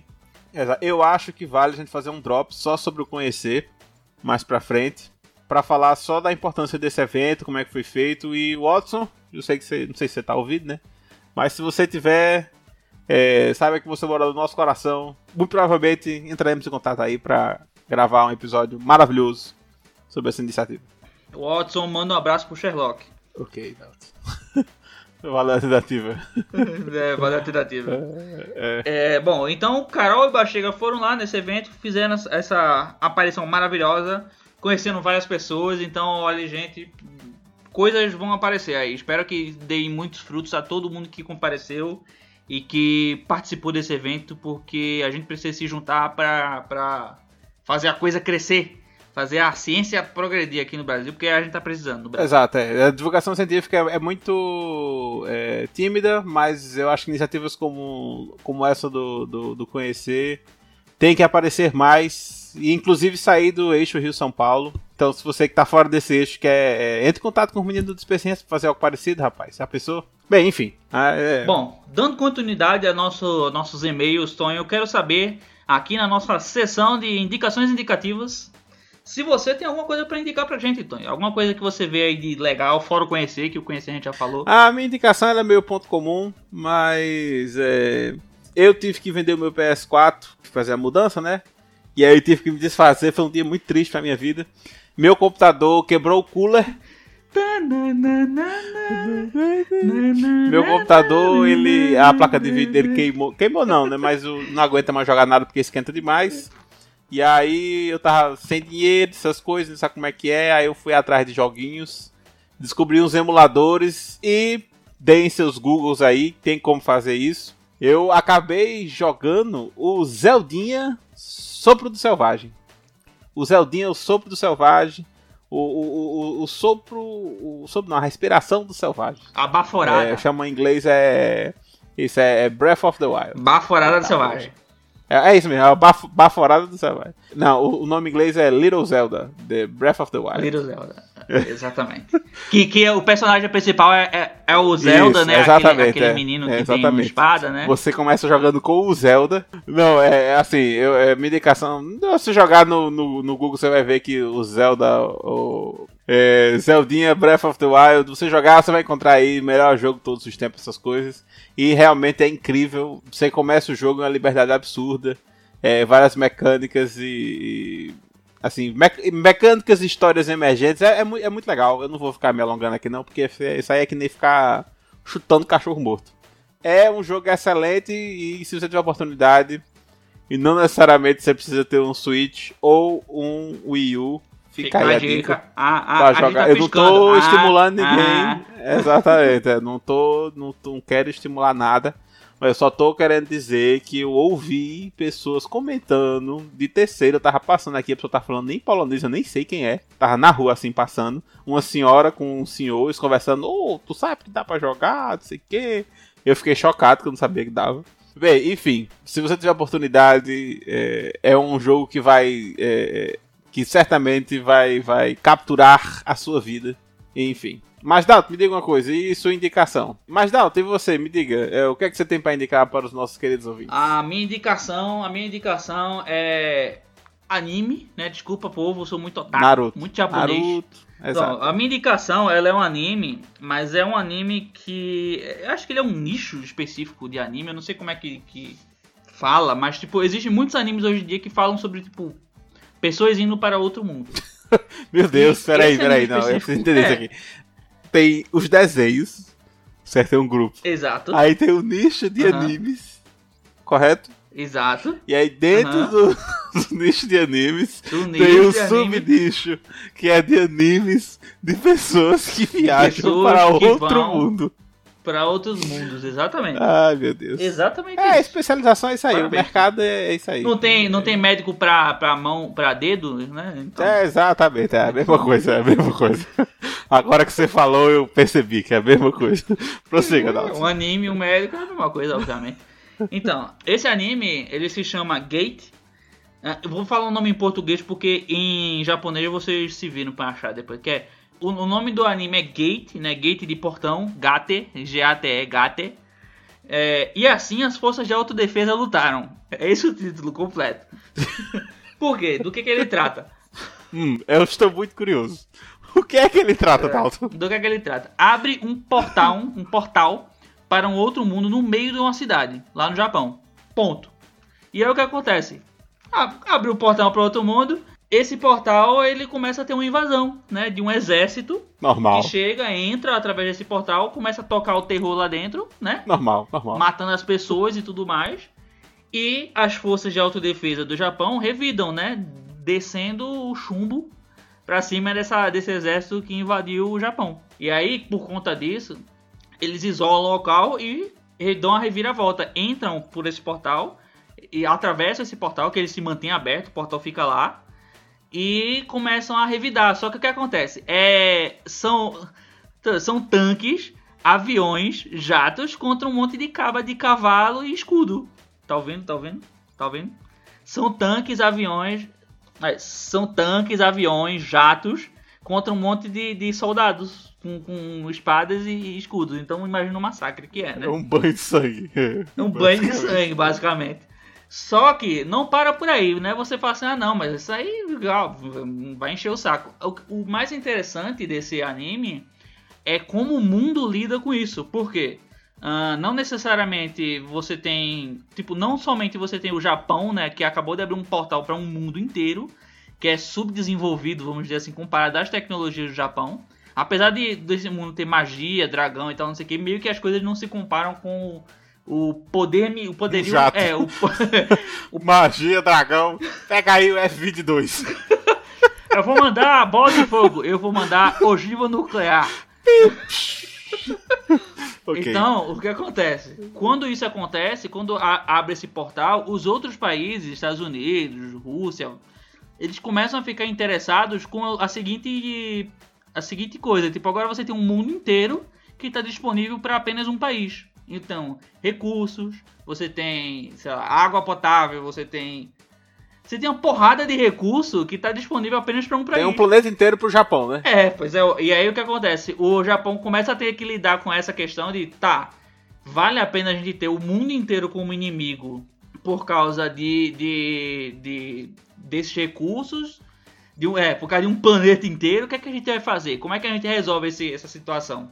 E do outro lado do planeta, do outro lado do planeta existem humanos, existe uma população. E aí como você lida com ela? Você subjuga ela à força? Você tenta lidar com a política? Bem, e aí a situação ela acaba escalando pra isso, né? Tipo, é um- anime que tem as coisas japonesas dele, tem um tem as coisas que os japoneses, as coisas estranhas que os japoneses fazem, né? Tem- né? Enfim. Mas essa parte, a parte interessante da, desse anime é isso, é tipo como que a política internacional, né, tanto no, no planeta novo, né, no, nesse outro mundo, quanto no nosso mundo, lidaria com a situação de que um portal com acesso a vários recursos que surgiu apenas dentro de um país. Então, tipo, e aí, o que é que acontece? Pois bem, excelente indicação, querido Dalton. É, portões. E assim as forças de autodefesa lutaram. Pois bem, Dalton, depois dessas maravilhosas indicações, é, nós temos comentários para comentar. Se tem. Tem um comentário, Tonho, que saiu no episódio 30, né? Foi um comentário do episódio 30 que foi. episódio 30 foi um, um drops que a gente fez sobre uma pesquisa que foi desenvolvida na Universidade Federal de Pernambuco pelo desenvolvimento de diagnóstico rápido de Zika vírus, um excelente episódio, diretamente da Universidade Federal de Pernambuco, a gloriosa UFPE. Mas, Dalton, a gente teve um comentário lá que foi o de, Tiago de Lima Castro. para quem não se lembra, foi o glorioso professor de filosofia e música que comentou, que mandou um e-mail, né, no episódio anterior, que foi o episódio de que nós sobre manuscritos do Mar Morto e demonologia, sobre manuscritos do Mar Morto e demonologia.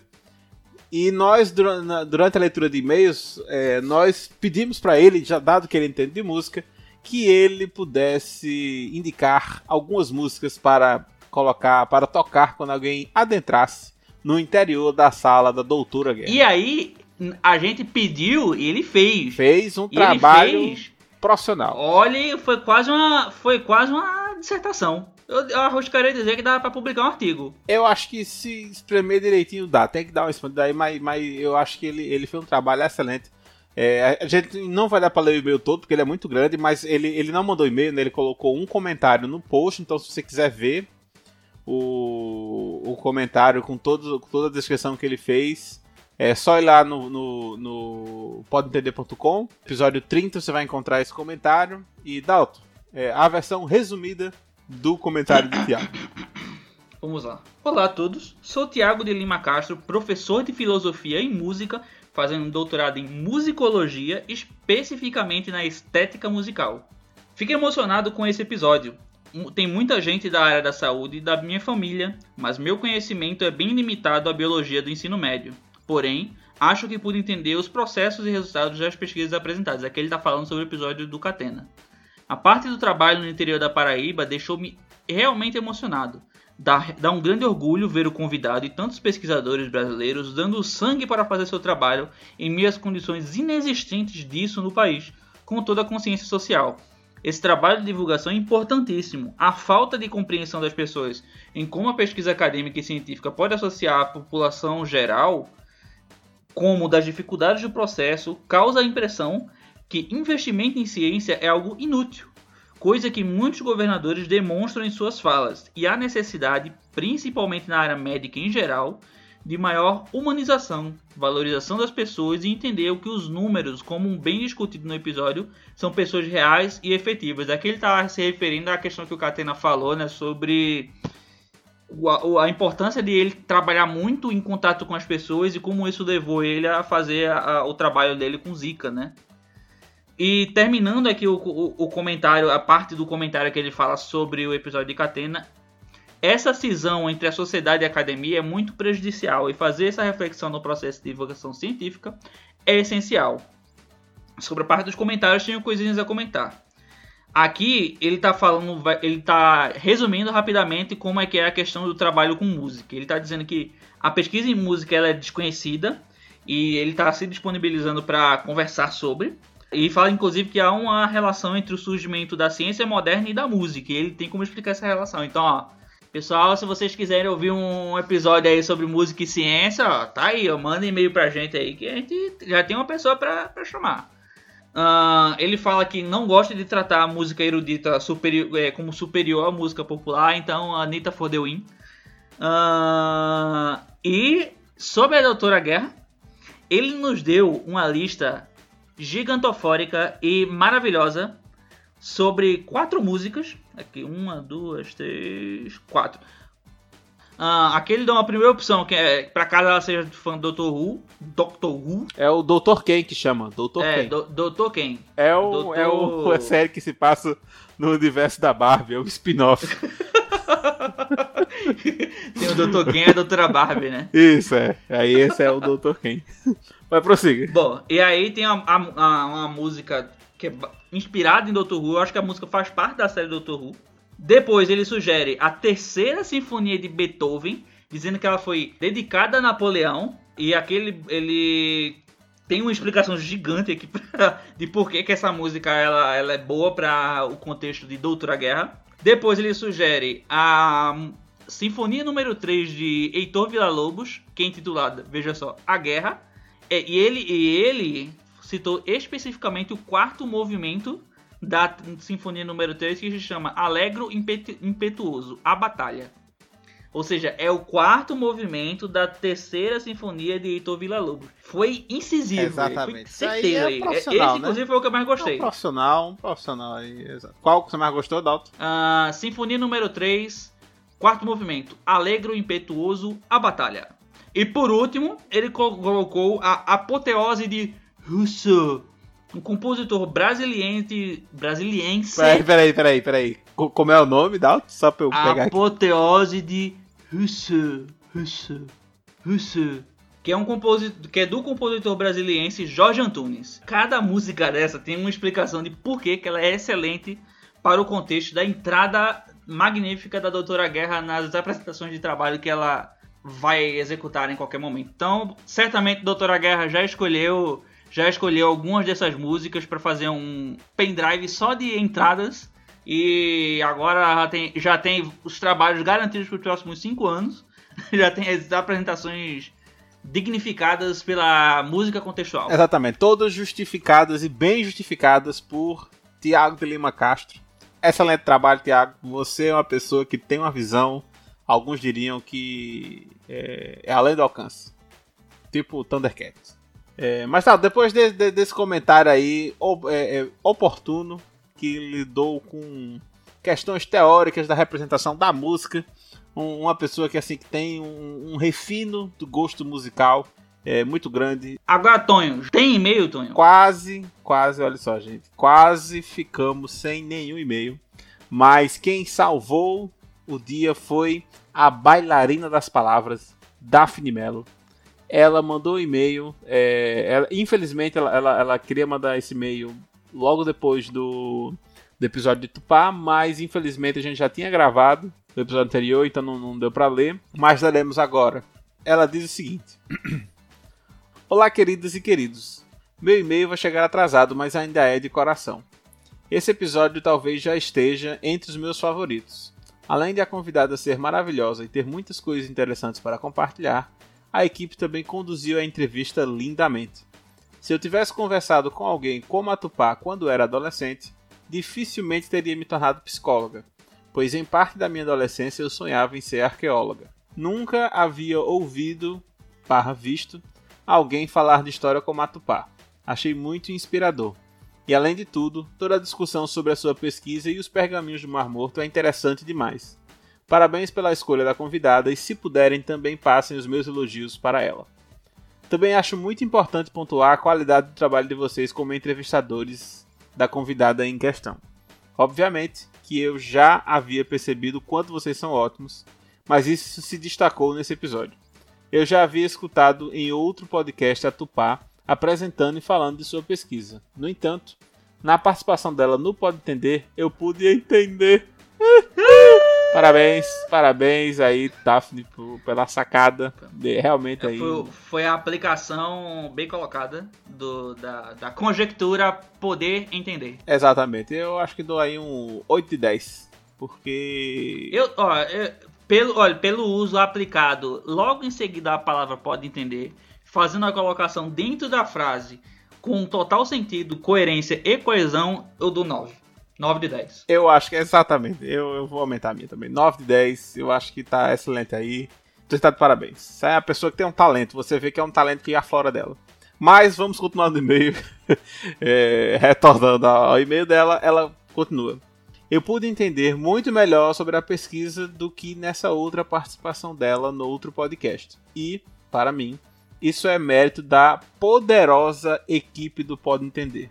Gostaria de pausar aqui a leitura para ressaltar a escolha do adjetivo de Daphne, que é realmente uma bailarina das palavras. Que eu nunca, nunca ninguém se referiu a, a, a esse time como poderoso. E eu queria deixar aqui registrado minha gratidão. Se tem algo que eu acho bem ruim quando estou escutando um podcast é quando as pessoas não se preocupam se o ouvinte está acompanhando a discussão tem ainda, tem ainda muito host que não se preocupa com isso, ou que não se lembra disso mesmo. Felizmente, esse não é o caso do Pode Entender, que está realmente comprometido com sua missão de divulgar a ciência. Beijo e abraço para todos e todas. Daphne, como sempre, aí mostrando toda a sua habilidade com as palavras, com a suavidade de uma bailarina e a graciosidade no uso dos adjetivos. No uso dos Ela adjetivos, nos encanta mais uma no vez uso dos com... advérbios, no uso da coerção, no uso da coerência, no uso da vírgula no uso da concatenação das palavras, no uso da coesão de ideias. Exato. Fica aí o, o desafio, Daphne, que você, como sempre, é uma pessoa que escreve muito bem. Eu desafio você a usar Mesóclise. Eu não sei nem o que é isso, mas eu sei que poucas pessoas usam. Olha, Daphne, muito obrigado, viu? É, é, é, esse tipo de comentário. É, assim, eu, eu, sei que é meio, meio, meio piegas falar isso, mas a única recompensa que a gente tem hoje em dia de fazer o Pode Entender é esse tipo de valorização que a gente também acredita que a gente está fazendo, tenta fazer da melhor forma possível. Eu vi esse tipo de coisa, é, é, é, realmente anima, dá vontade de continuar fazendo. Muito obrigado e a, a, gente espera que a gente esteja realmente na direção certa.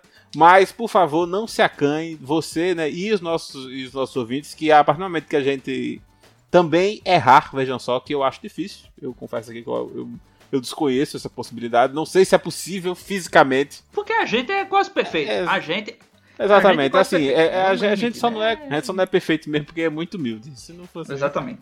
A gente é, é o somos paladinos da humildade. Se não fôssemos tão humildes assim, nós aí a gente poderia ser chamado de perfeito, mas a gente é humilde demais. É muito humilde, é, eu acho que é, bem, Daphne, é, é, muito obrigado pelos seus comentários. É, eu, eu, realmente, esse episódio de Tupá especialmente está no nosso coração, foi muito bom gravar. É, nós temos outros episódios, esperamos conseguir manter a, a, a qualidade né, do, do, da produção, porque esse episódio realmente foi sensacional. Se você por acaso discorda de Daphne, que eu acho particularmente uma petulância de Se você parte... quiser que o Pode Entender seja assim como o pretérito, mais do que perfeito. boa, boa, Dalton. Aí boa. você manda, manda, manda, aí. olha aí, ó. Aí você mande um e-mail pra gente pra nós podermos melhorar o nosso grau de perfeição. E... Dalton, me diga uma coisa. É, se a pessoa quiser mandar um e-mail para o Pode Entender. Como é que a pessoa faz? E mande um e-mail para contato arroba podentender.com, pode de podcast e entender de quem entende mesmo. Mande seu e-mail lá com seus comentários, sugestões, críticas, xingos, elogios, presentes e afins. Exato. E agora, Dalton, se a pessoa quiser, é, a pessoa curte aquele site das caras e livros. A pessoa tá lá no site das caras e livros e quer encontrar o Pode Entender. Como é que a pessoa Primeiro, ela tem que saber que ela perdeu completamente a privacidade. E segundo, tem que entrar no facebook.com barra pode entender, pode de podcast, entender de quem entende mesmo. Vai lá na nossa página, veja os episódios, a gente posta lá também assim que a gente sair, que o episódio sai no feed, já sai na página, sai no nosso grupo. Que qual é o grupo, Tonho? O grupo é o maior grupo em linha reta. Você pode, tem link no post se você quiser entrar no nosso grupo do Facebook. E Dalton, me diga uma coisa: se a pessoa, a cidadã de bem, que paga aí seus impostos, trabalhadora, ela quer entrar de repente no site Passaria Azul e encontrar o Pode Entender, como é que ela faz? Aí é muito fácil. É só você colocar lá, arroba, pode entender, pode podcast entender de quem entende mesmo. Agora, Dalton, e se o cidadão, a cidadã, ele de repente, ele quer saber da pessoa que traz a sensatez para este podcast? Como é, quanto que ele encontra? Mas aí eh, todo mundo sabe que a pessoa mais sensata que existe na América Latina e talvez no Twitter é arroba Carol Lacerda. Carol Lacerda, tudo junto.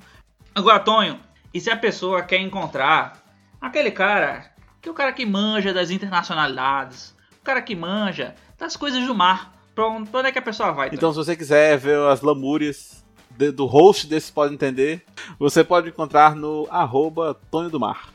Agora, Dalton, e se a pessoa quiser encontrar o daltônico mais querido da podosfera brasileira? Onde é que ele vai? Aí você vai no arroba FB Underline Dalton. Não sei se sou o mais querido, porque descobri que existem vários daltônicos na podosfera. Tá aí o, o, o Snow Raptor, o... Ó, tem um monte de gente que é daltônico, Tony. A vira-volta daltônica, revolução daltônica tá chegando aí. Gente. Você tome cuidado, que a Eu Soproda... espero não ser o primeiro aí a pro paredão. está de olho.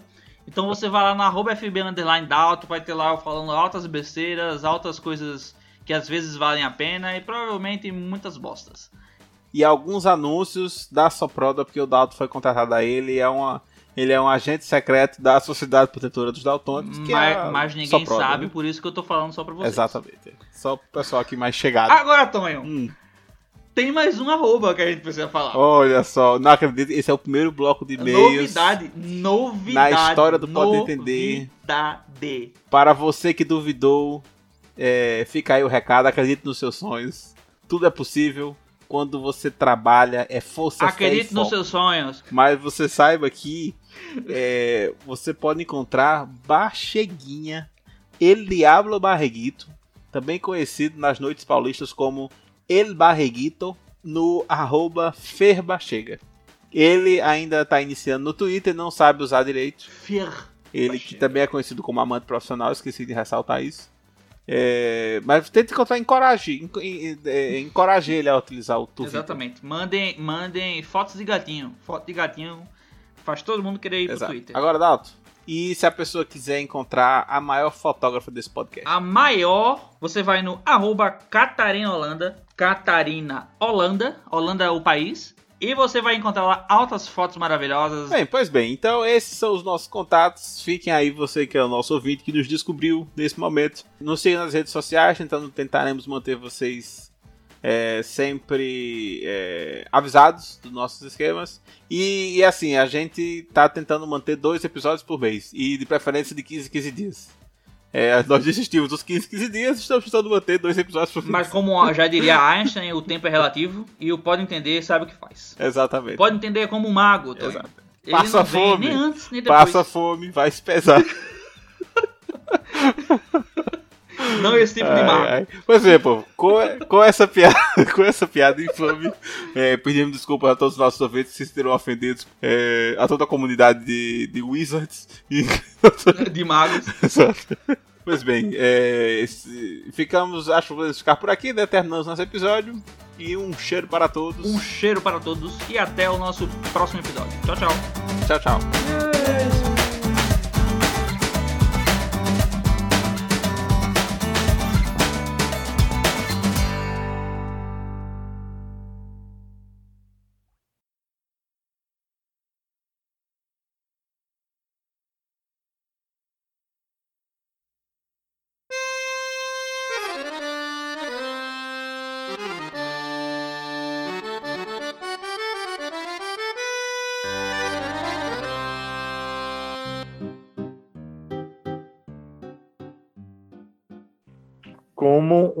Método. Só, só um segundo, tá cheirando queimado alguma coisa. Nossa. Meu Oh, Deus. peraí. Nossa, que negócio vermelho Tá. ali atrás. Gente, tá uma chuva aqui em Uberlândia. A internet tá. Olha, inclusive choveu aqui hoje. E, e é uma chuva estranha, porque não molha. Eu não sei se é porque minha pele tá muito seca. E eu preciso passar Chama mais neve isso. Bom, eu não, não me identifiquei o que é que é. Homem, pelo amor de Deus. Eu saí correndo. Mas, é, é Tá ele com o computador saindo de casa correndo. seminu, para ressaltar. É, pois é.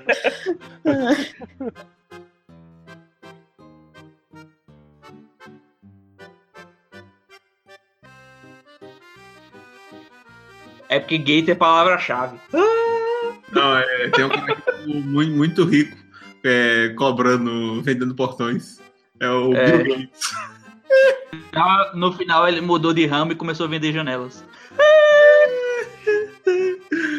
Mas são janelas muito pequenas e macias. Nossa. Aquele pegou foi referência a Microsoft.